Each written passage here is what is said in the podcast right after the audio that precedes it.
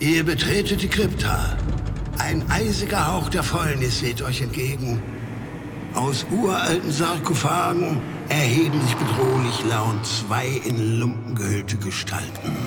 Würfelt Initiative und stellt euch den Gruftschrecken.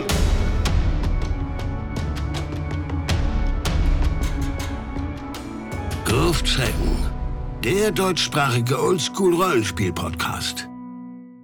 Die Gruftschrecken steigen hinab in die Grotten, deren Attribut sie schon im Wörterbuch nachschlagen müssen. Folgt ihnen, wie sie sich zahlreichen, gut strukturierten, gelifizierten Gefahren stellen und sich über perspektivisch eigenartige Troglodytengenitalien und Zombiehausmeister streiten. Und was fehlt wie immer? Vorlesetexte. Willkommen zur heutigen Gruftschreckenfolge, in der Moritz und ich in glühende Grotten hinabsteigen werden, um herauszufinden, wovon Drachen eigentlich so träumen, wenn sie denn mal schlafen. Wir wollten eigentlich heute über Piraten sprechen, aber wir mussten unseren Plan ein bisschen umstellen. Die Gründe dafür darf Moritz gerne erläutern. Was? Nein. Das ist voll privat. Nein, ich habe mir Sorgen um meinen kleinen Hund gemacht und konnte zwei, drei Tage mich wirklich nicht vorbereiten. Und das, was wir mit Piraten vorbereiten wollen, das ist wirklich ein aufwendiges Moped. Also da muss ich lange und viel für lesen, bevor ich sagen kann, was ich da scheiße finde. Und deswegen habe ich darum gebeten, doch kurzfristig etwas Kürzeres zu machen. Außerdem hatte ich nicht im Kopf, dass wir was von Piraten gesagt haben, sondern wir hatten nur was von schön bunt oder so gesagt, dachte ich. Und das, was wir uns heute angucken, ist, ja, schön bunt. Weiß nicht, aber man könnte es schön bunt nennen mit ein bisschen gutem Willen. Ja, doch, natürlich. Es ist schön bunt, auf jeden Fall. Alles klar. Wir haben uns heute nämlich ein OSI-Abenteuer aus der Feder von Gavin Norman aus dem Jahr 2021 vorgenommen, das auf der Rückseite als klassisches Dungeon-Abenteuer für Charaktere der ersten und zweiten Stufe beschrieben wird. Das klingt so, als sei es vor allem für EinsteigerInnen in die Oldschool-Szene geeignet. Und schauen wir doch mal, ob das Abenteuer was taugt und wie häufig sich Moritz heute über die viel zu knappen Raumbeschreibungen und fehlenden Vorlesetexte beschweren wird. Wir schauen uns The Incandescent Grottos von Gavin Norman an. Ja, ihr solltet ein Trinkspiel draus machen, denke ich, damit sich's lohnt. ja, ich habe mir diese strahlenden Grotten dann mal angesehen und das ist ein Abenteuer für die Stufen 1 bis 2. Und es wird netterweise darauf hingewiesen, dass das ein oldschooliges Abenteuer ist und die Begegnungen nicht an die Gruppe angepasst sind, was ich natürlich nur unterstreichen und unterstützen kann. Und es wird deswegen nicht geraten, blind alles anzugreifen, sondern auch Verhandlungen, Rückzüge und ähnliche Strategien könnten erfolgversprechend sein.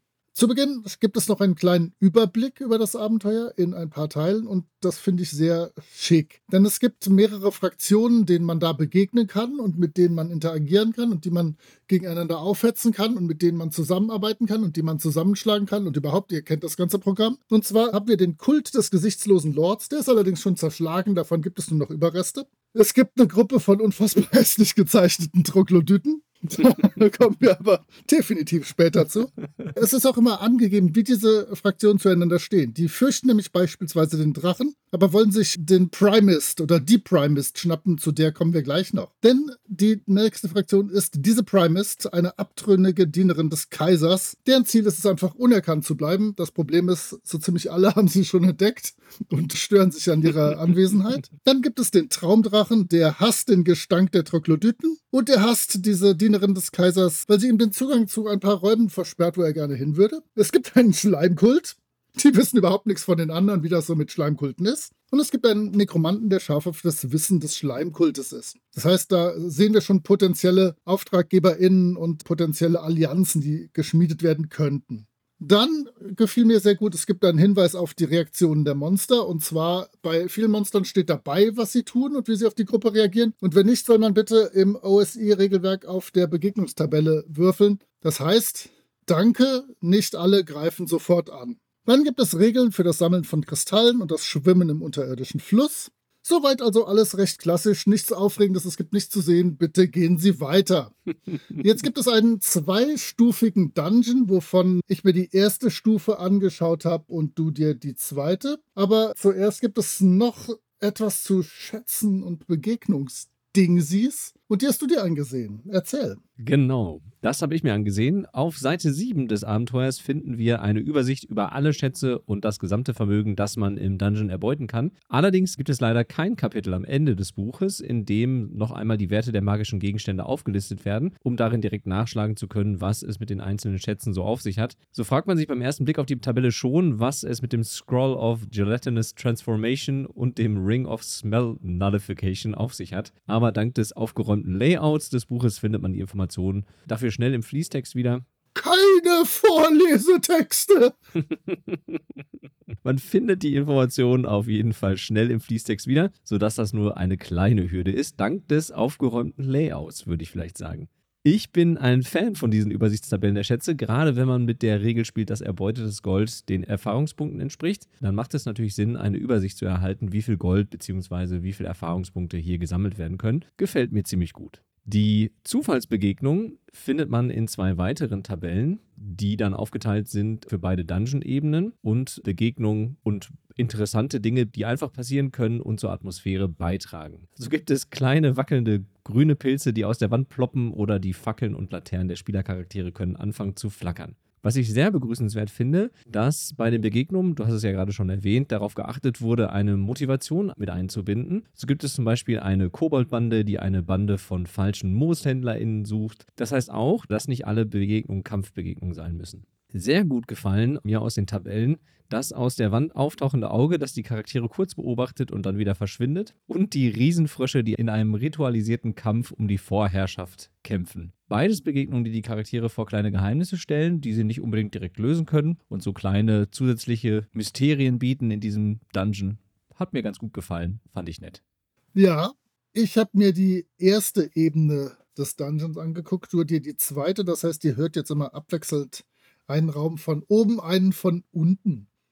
Mein erster Raum heißt äh, Kastalle und Pilze. Ich dachte, wir haben einen Ruf zu verlieren und wenn es, wenn es schon keinen Käse gibt, dann gibt es wenigstens einen Raum mit Kristallen und Pilzen. Denn das ist eine mini kurze Beschreibung, vielleicht eine Viertelseite, wenn nicht noch weniger, aber da kann man exemplarisch die Gliederung der Einträge ganz gut zeigen. Denn zuerst oben gibt es übersichtlich, wie das da alles aussieht. Und zwar haben wir eine Kristallgrotte von 12 Fuß Höhe. Wir haben milchig glänzende Kristalle, die von der Decke hängen und tropfen. Wir haben einen sandigen Boden, der feucht ist mit sehr hellem, fast weißem Sand.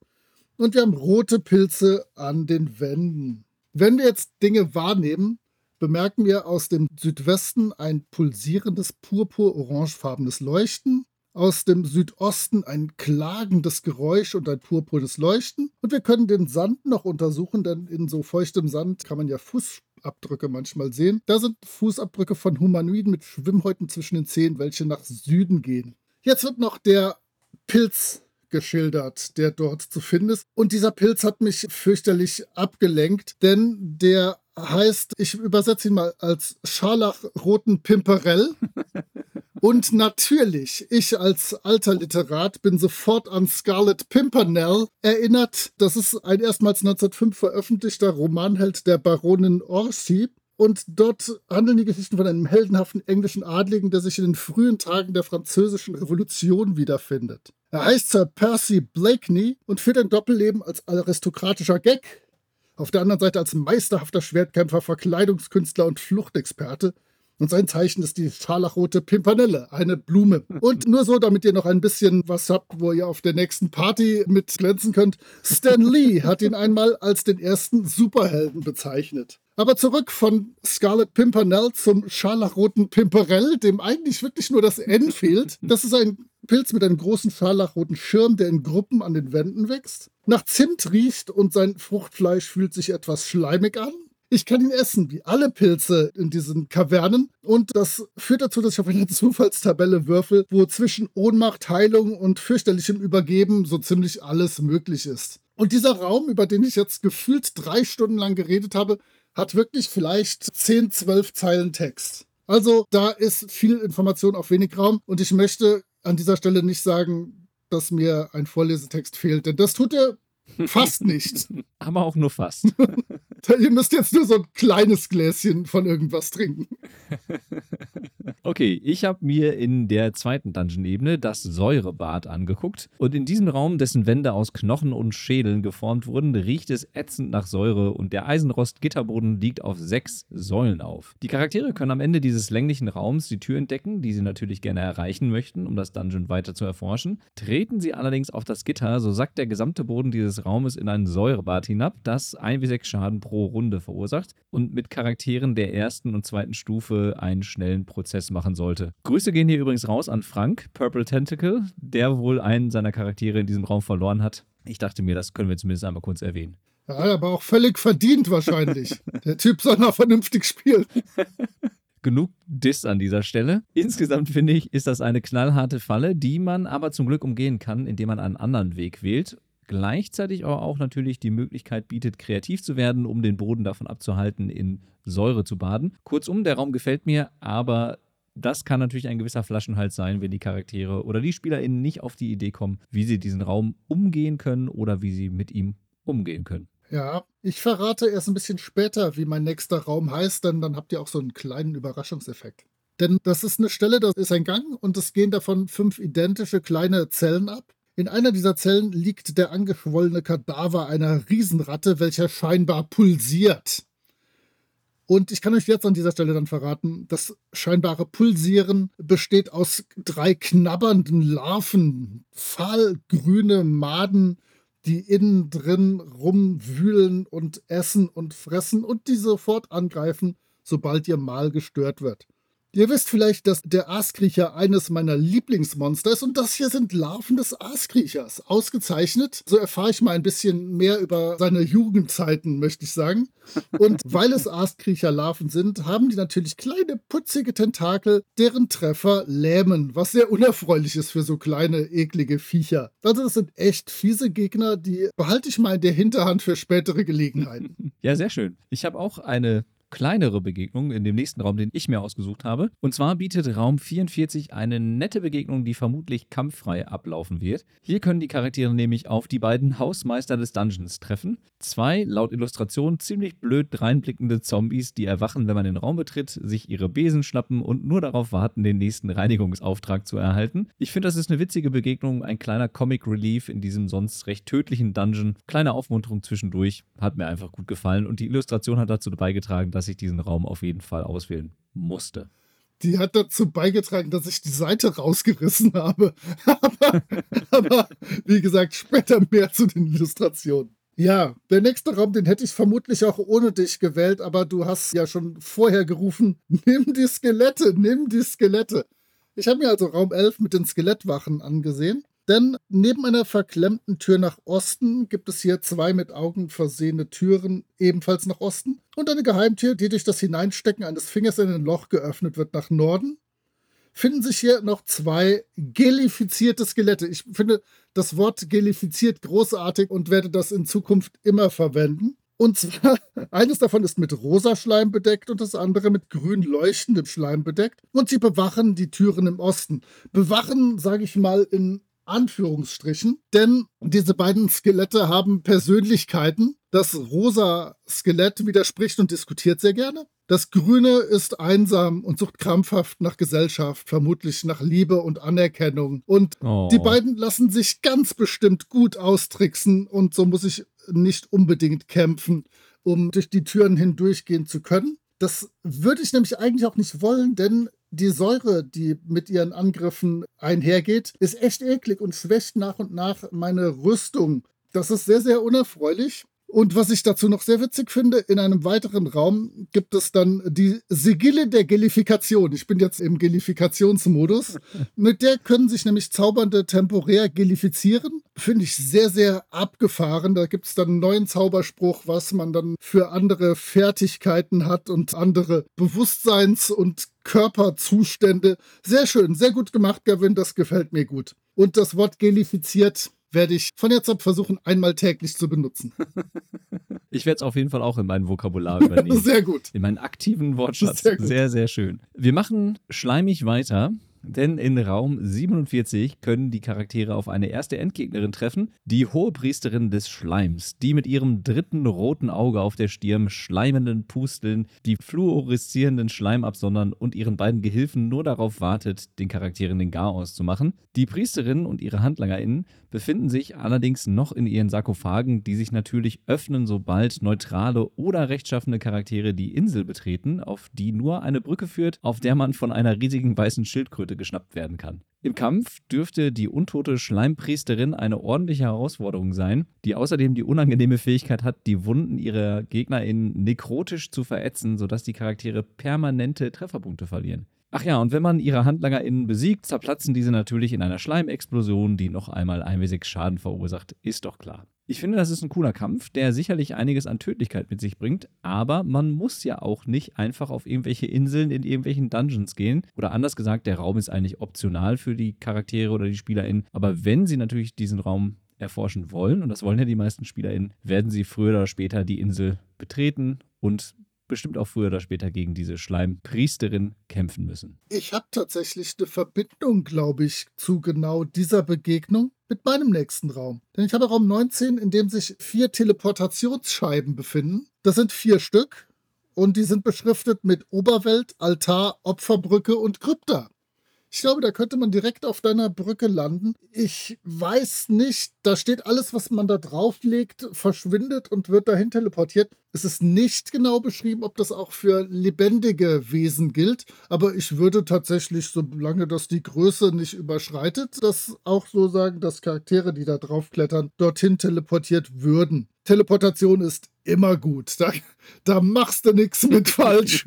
Das sorgt für Verwirrung, weil dann vor allem der Rest der Gruppe überlegen kann, den Schwachsinn mitzumachen und sich hinterher teleportieren zu lassen, wenn gerade schon mal eine Person von der Scheibe verschwunden ist. Oder einfach auf Nummer sicher zu gehen und abzuwarten und gucken, ob diese idiotische Person wieder zu ihnen zurückfindet. Teleportation läuft. Okay, wir machen dann weiter mit dem trügerischen Schlafzimmer. So habe ich es zumindest mal übersetzt. Sehr gut. Es ist bestimmt gut übersetzt. Fantastisch übersetzt. Diese Kristallgrotte empfängt die Charaktere mit jeder Menge Luxus, plüschigen Betten, jeder Menge Essen und allem, was das Charakterherz begehren könnte. Dumm nur, dass es sich dabei nur um Illusionen handelt, die von einer Lampe ausgestrahlt werden, die man hier als ziemlich coolen magischen Gegenstand erbeuten kann. Wenn man sie denn in seinen Besitz genommen hat, kann die oder der Besitzerin festlegen, wie der jeweilige Raum durch die Lampe illusionär eingerichtet werden soll. Allerdings machen natürlich die illusionären Speisen nicht wirklich satt. Trotzdem gefällt mir diese Lampe der vorgetäuschten Pracht ziemlich gut und ich kann mir vorstellen, dass smarte SpielerInnen damit viel Unsinn treiben können, beziehungsweise viel Spaß haben werden, diverse Räume einzurichten oder die Einrichtung von Räumen plötzlich zu ändern. Da fällt SpielerInnen bestimmt irgendwas Lustiges ein, was man damit anstellen kann. Cooler Gegenstand. Eigentlich ein unspektakulärer Raum, aber die Lampe macht's. Ja, und ein paar Sekunden ist das auch sicher nett, wenn die denken, oh, da sind aber Betten, da ist aber schön. Und dann, ja, obwohl wahrscheinlich werden alle damit rechnen, dass das Kokolores ist, aber wer weiß, vielleicht fallen ein paar leichtgläubige Seelen drauf rein. Ja, oder sie vermuten, dass es sich um eine Falle handelt und probieren erstmal herauszufinden, wie man diese Falle auslösen kann. Könnte natürlich auch passieren. Oder gehen raus. Oder das. Oder sagen, na, da sind wir besser vorsichtig. So, ich habe jetzt was wo ich dich im Anschluss zu fragen werde und da werden wir dann die Sendungszeit brutal steigern. Ich habe nämlich Raum 24 den schleichenden Doppelgänger, beziehungsweise eigentlich ist es die schleichende Doppelgängerin, obwohl ich tatsächlich den Begriff Doppelgänger, ich weiß nicht, ob die überhaupt ein Geschlecht haben, diese Wesen. Es ist ein Raum mit regenbogenfarbenem Schimmel an den Wänden und von der Decke herabhängenden mondartigen Bovisten. Ich hatte Freude mit dem Begriff Puffballs, aber Puffball konnte ich jetzt nicht mit Puffball übersetzen, sondern es sind tatsächlich Bovis, also runde Pilze. Diese Pilze sind aber nicht das Ungewöhnlichste, denn hier befindet sich eine Abenteurerin mittleren Alters in purpurnen Roben, die ihren Freund, den Krieger Max, sucht. Tja, leider ist es aber eine Doppelgängerin, die, wenn die Gruppe schwach aussieht oder magische Gegenstände bei sich hat, versuchen wird, einen SC zu töten, um dessen Form anzunehmen, also dessen Persönlichkeit anzunehmen, der Gruppe zu folgen, also mit der Gruppe weiterzugehen und zu einem ungünstigen Moment sich gegen die Gruppe zu stellen, beispielsweise in einem Endkampf oder so. Ja, wir sind ja beides erfahrene Spielleitungen. Was hältst du von Doppelgängern in deinem Spiel? Das klappt nie. Würde ich sagen. Das ist auch einfach total schwer, das rüberzubringen. Die einzige Idee, die ich dir hätte und die mir gerade so spontan dazu einfällt, ist wirklich, den Charakter weiterhin normal mitspielen zu lassen und erst im letzten Moment, wenn dann der Endkampf ansteht, die Kontrolle zu übernehmen und dann das Geheimnis zu lüften. Aber im Normalfall klappt es eigentlich nie, dass man dann so gut SpielerInnenwissen und Charakterwissen trennen kann, dass man dann wirklich so einen Doppelgänger sinnvoll einbringen kann. Gerade wenn der Doppelgänger sich in die Gruppe einschleichen soll. Ich stelle mir das immer total schwierig vor und finde so ein Element immer höchst problematisch am Spieltisch. Und egal bei welcher Variante, egal ob du irgendwann einer Person an deinem Tisch sagst, ähm, dein Charakter ist jetzt tot, du solltest den ab jetzt so und so spielen, denn es ist ein Doppelgänger, oder ob du in dem Schlusskampf sagst, du kannst schon mal nach Hause gehen, du kannst deinen Charakter nicht spielen, denn der ist schon lange tot, es ist ein Doppelgänger, ich übernehme ab hier. In beiden Versionen weiß ich nicht, ob du alle deine Schneidezähne behalten wirst im Anschluss. Richtig. Ich finde Doppelgänger als Idee ganz, ganz großartig, aber ich habe in allen 479 Jahren, in denen ich Rollenspielrunden geleitet habe, glaube ich, noch keinen eingebaut, denn ich finde das total daneben. Es mag irgendwelche großartigen Methoden geben, das einzubauen, aber ich kenne sie nicht. Also ihr könnt sehr gerne irgendwo bei Twitter oder Methadon hätte ich was ja, oder äh, Mastodon oder sowas mal was dazu schreiben. Was haltet ihr von Doppelgängern? Ich finde die ganz, ganz schwierig. Aber eine geile Idee. Es ist eine großartige Idee. Ja, klar. Aber ich sage ja, ich finde es ja auch gut, aber es klappt halt nie. ja, deswegen macht man es auch besser nicht. Richtig. Wir gehen jetzt in die Speisekammer des Drachen und in dieser Speisekammer kann man, der Name verrät es schon bereits, dem Drachen des Dungeons begegnen, der hier in 50% der Fälle schläft oder gerade Kristalle verspeist. Falls er schlafen sollte, können die Charaktere seine Träume als illusionäre Manifestationen wahrnehmen. Und natürlich, um die Frage vom Beginn unserer Folge zu beantworten, träumen Drachen von Dingen und Wesen, die sie gerne verspeisen oder besitzen möchten also Halblingen, Elfen und dicken Fröschen oder Goldschätzen. Dieser Traumdrache, wie er hier genannt wird, dürfte wohl wertetechnisch auch die größte Herausforderung des Dungeons bieten, aber immerhin greift er die Charaktere, wenn er sie denn angreift, nur mit einem Schlafgasodem an und brennt sie nicht direkt mit einem Feuerodem in den Boden des Dungeons ein. Das ist ein mächtiger Gegner, aber man muss ihn ja auch nicht unbedingt bekämpfen, sondern könnte versuchen, sich an dem schlafenden Drachen vorbeizuschleichen und ihm seine Schätze zu stehlen oder mit ihm zu verhandeln oder, und das wäre die Königin-Disziplin, ihn zu unterwerfen, um mal Moritz zu zitieren, der das Drachenunterwerfen immer hervorhebt und unterstreicht, und von nun an einen Traumdrachen als Reittier sein eigen nennen zu können. Also es gäbe durchaus verschiedene Interaktionsmöglichkeiten und außerdem finde ich die Illustration von Traumdrachen ziemlich cool. Mir gefällt der cooler Raum. Ja, der Schatz von dem ist auch ganz ordentlich. Ich habe gerade noch mal geguckt. Der hat ordentlich Goldmünzen. Der hat ein paar schicke Armbänder, die teuer sind. Der hat eine Diamantentiara, die teuer ist. Ja, da ist auf jeden Fall der Stufenaufstieg für die gesamte Gruppe schon mal gesichert, alleine mit dem Schatz dieses Drachen.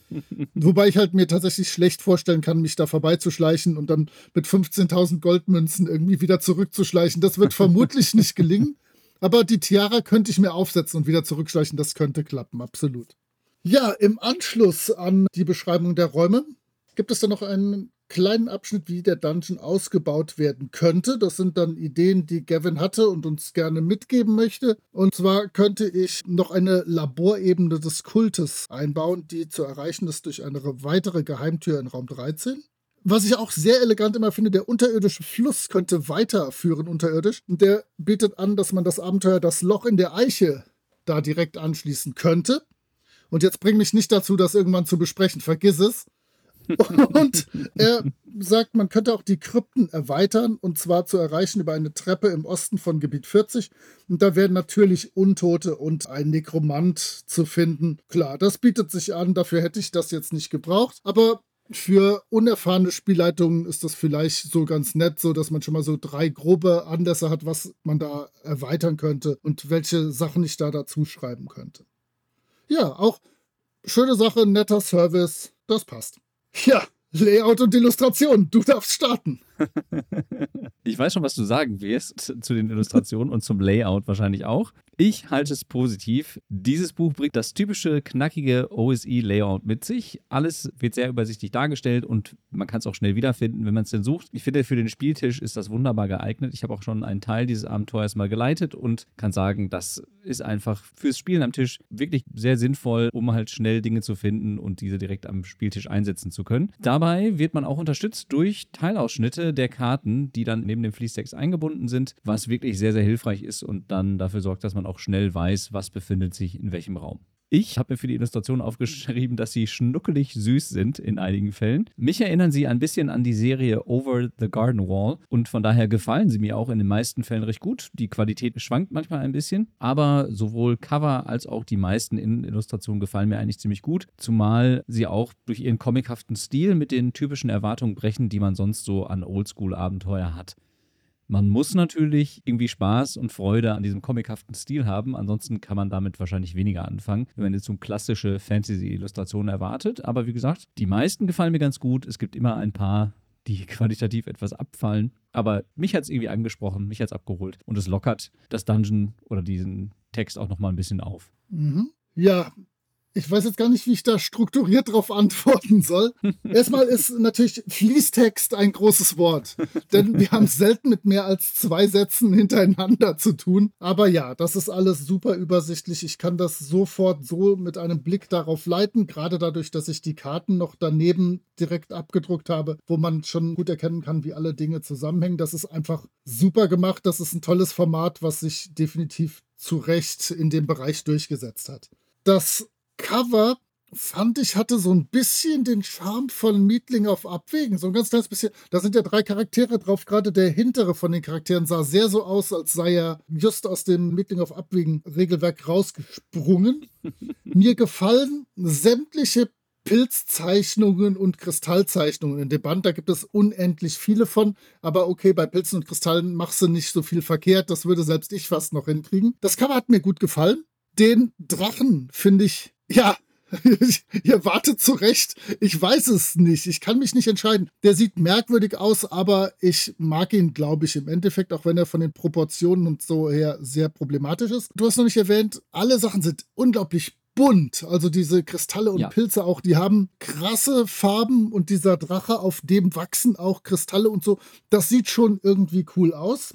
Aber jetzt kommen meine zwei Probleme. Also ich finde die Illustration auch, ich möchte dir dabei pflichten, durchaus klasse und super. Aber meine zwei, zweieinhalb Probleme, da waren sie wieder, meine drei Probleme. Ähm, diese beiden Hausmeister-Zombies, die gehen nicht. Die passen überhaupt nicht. Die sind ein zu krasser, ironischer Bruch des Ganzen. Das hat mich komplett aus der Bahn geworfen. Das geht nicht. Die beiden Troglodytenzeichnungen auf Seite 29 und 31 haben mich noch mehr aus der Bahn geworfen, denn beim Troglodyt auf Seite 29 sieht das erst aus, als hätte der ein sehr merkwürdiges Genital unten runterhängen, bis man dann rausfindet, dass es vermutlich sein Schwanz sein soll. Und der Troglodyt auf Seite 31 sieht 100 pro so aus. Googelt mal bitte alle nach Werbungen für diese Sea Monkey Dinger, die früher im Ips-Heft waren.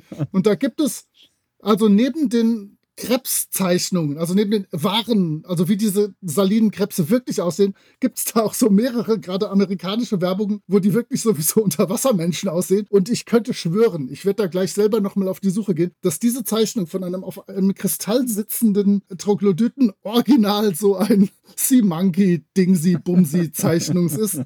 Und der hat mich komplett rausgeworfen, zumal er noch aussieht, als hätte er ein blaues Auge. Also merkwürdig und wie du schon sagst, das Abenteuer an sich ist ja wirklich tödlich mit minimalem Humor drin. Ja. Staubtrockenes Ding. Deswegen, also ich mag die Zeichnungen, ich mag das Abenteuer, für mich passen sie einfach nicht ganz überein. Aber das ist wirklich minimales Gemecker, denn das Abenteuer ist ausgezeichnet. Da ist nicht viel dran zu bekritteln. Vielleicht kann ich sagen, hu, ich weiß nicht, ob es den Toilettentest bestanden hat, aber come on, wer braucht den Toilettentest, wenn der Dungeon gut und interessant ist? Auch warum ist da mittendrin ein Raum mit vier Teleportationsplatten, die irgendwohin irgendwas teleportieren? Egal, es macht Spaß. Also, ja, genau. aufgeräumtes Ding Und äh, oh, ich war schon mitten im Fazit, ne? Verdammte Axt. Ja, du warst schon im Fazit. Aber ich hätte ja ohnehin beim Fazit beginnen müssen. Also kurz und knackig, das ist ein wirklich, wirklich sehr gutes Abenteuer.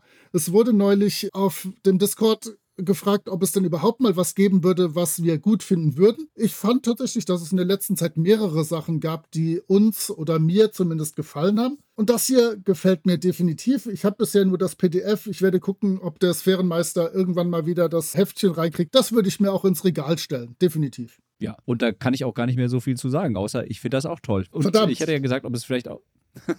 ob es vielleicht auch für EinsteigerInnen geeignet ist oder vielleicht auch einsteigende Spielleitung im Bereich OSI. Und ich glaube, das ist es auf jeden Fall. Denn der Vorbereitungsaufwand ist auch gering. Wenn man sich einmal da durchgelesen hat, kann man sehr, glaube ich, locker das Ganze leiten am Spieltisch. Und wie gesagt, es hat alles, was ein klassisches Dungeon bieten muss. Und von daher, glaube ich, kann man damit sehr, sehr viel Spaß haben an ein, zwei Abenden und wird äh, vielleicht den einen oder anderen Charakter verlieren im Säurebad. Aber so ist es halt beim Oldschool-Spiel oder so kann es laufen im schlimmsten Fall. Und ich habe jetzt den Säurebart im Hinterkopf. Das ist auch für die Zukunft notiert. Wieder ein neuer magischer Gegenstand, den man schnell entwerfen kann. Kein Ja. Problem. Wir werden deine Kreativität nicht aufhalten. Da bitte ich doch drum. Also, wir hören uns dann beim nächsten Mal, wobei ich noch gar nicht weiß, ich werfe mal einen Blick auf unsere Folgenliste, was wir fürs nächste Mal geplant haben. Unser Plan sagt, es wäre was deutschsprachiges und relativ aktuelles. Oh, stimmt. Ja, dann gibt's wohl was deutschsprachiges Aktuelles. Und die Piraten müssen noch eine Folge warten. Ja, nee, sogar noch ein paar mehr, aber ihr kriegt eure Piraten, ist versprochen. Versprochen ist versprochen. Also, macht's gut, bis zum nächsten Mal. Ciao. Ciao.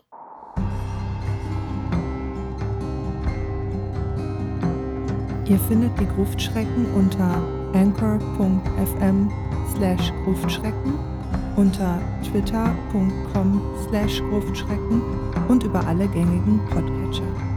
Vielen Dank an Sascha von Yellow King Productions für die Produktion des Intros. Dank auch an Nick DiSalvo und seine Band Elda für die freundliche Genehmigung, ihren Song 3 für das Outro nutzen zu dürfen. Wir freuen uns über inhaltliches Feedback, positive Bewertungen und neue HörerInnen.